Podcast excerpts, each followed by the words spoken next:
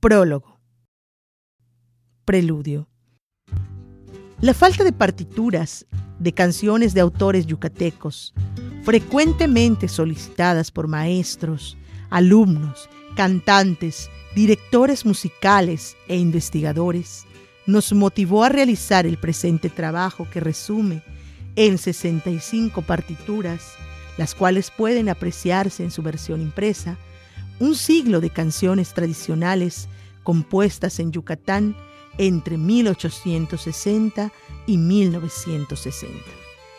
Para la elaboración de esta obra,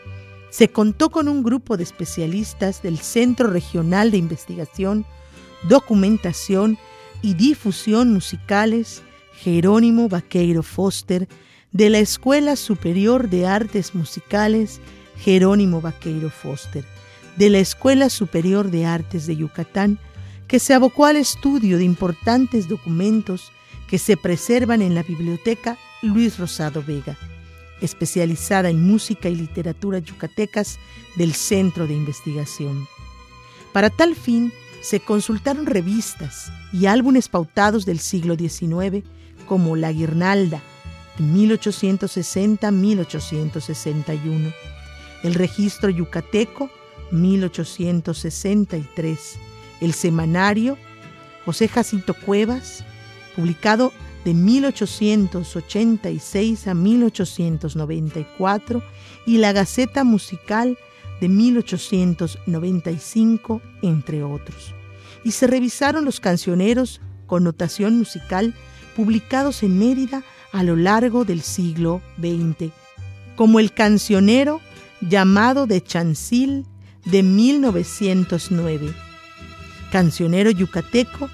de 1931, Canciones de Palmerín de 1934, Cantos de la Tierra del Mayap de 1934 y Canciones de Yucatán de 1967. Igualmente, fue necesaria la consulta de los guiones de arreglos musicales del repertorio histórico de la orquesta típica yucalpetén,